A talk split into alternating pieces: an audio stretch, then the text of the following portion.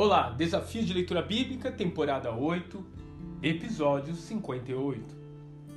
Cordeiro e Leão, Apocalipse, capítulo 2. As mensagens de Jesus às igrejas da Ásia são totalmente personificadas. O Supremo Pastor sabe das necessidades e particularidades de cada ovelha que compõe o seu rebanho. Esmirna era uma comunidade que estava sofrendo fortes perseguições e os seus recursos eram muito limitados. Alguns ali corriam até risco de morte por causa da sua fé. Exatamente por isso, a mensagem para essa congregação começa com o Senhor dizendo que conhece as suas lutas e temores.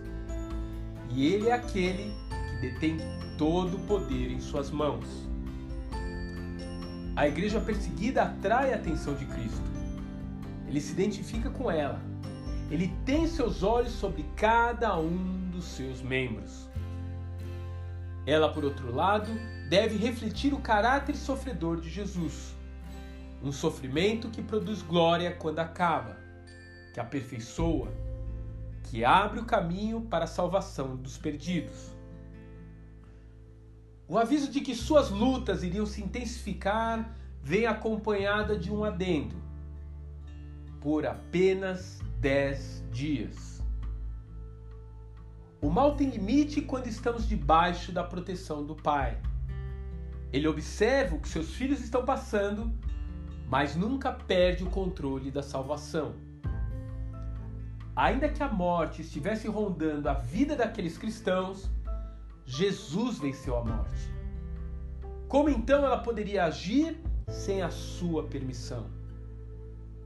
Por outro lado, se a pressão da luta está nos sufocando, ele conhece a nossa estrutura, porque já caminhou nessas estradas empoeiradas da terra e sabe exatamente até onde vai o nosso limite. E essa é uma palavra de ânimo para aqueles que estão sofrendo tribulações hoje não bastaria um redentor com poder, porém sem empatia por nós. Não seria suficiente um salvador que conhecesse a nossa dor, mas que não fosse forte o bastante para deter o mal. Foi pensando nisso que Deus nos deu alguém que conseguiu acumular essas duas funções. Ele é o sumo sacerdote, mas também o nosso amigo pessoal. Ele entra no Santo dos Santos, bem como no seu quarto de dormir. E é por isso que ele é o cordeiro e o leão. Pois nós não temos um sumo sacerdote que não possa compadecer-se das nossas fraquezas, mas sim alguém que, como nós, passou por todo tipo de provação, porém sem pecado. Hebreus 4:15.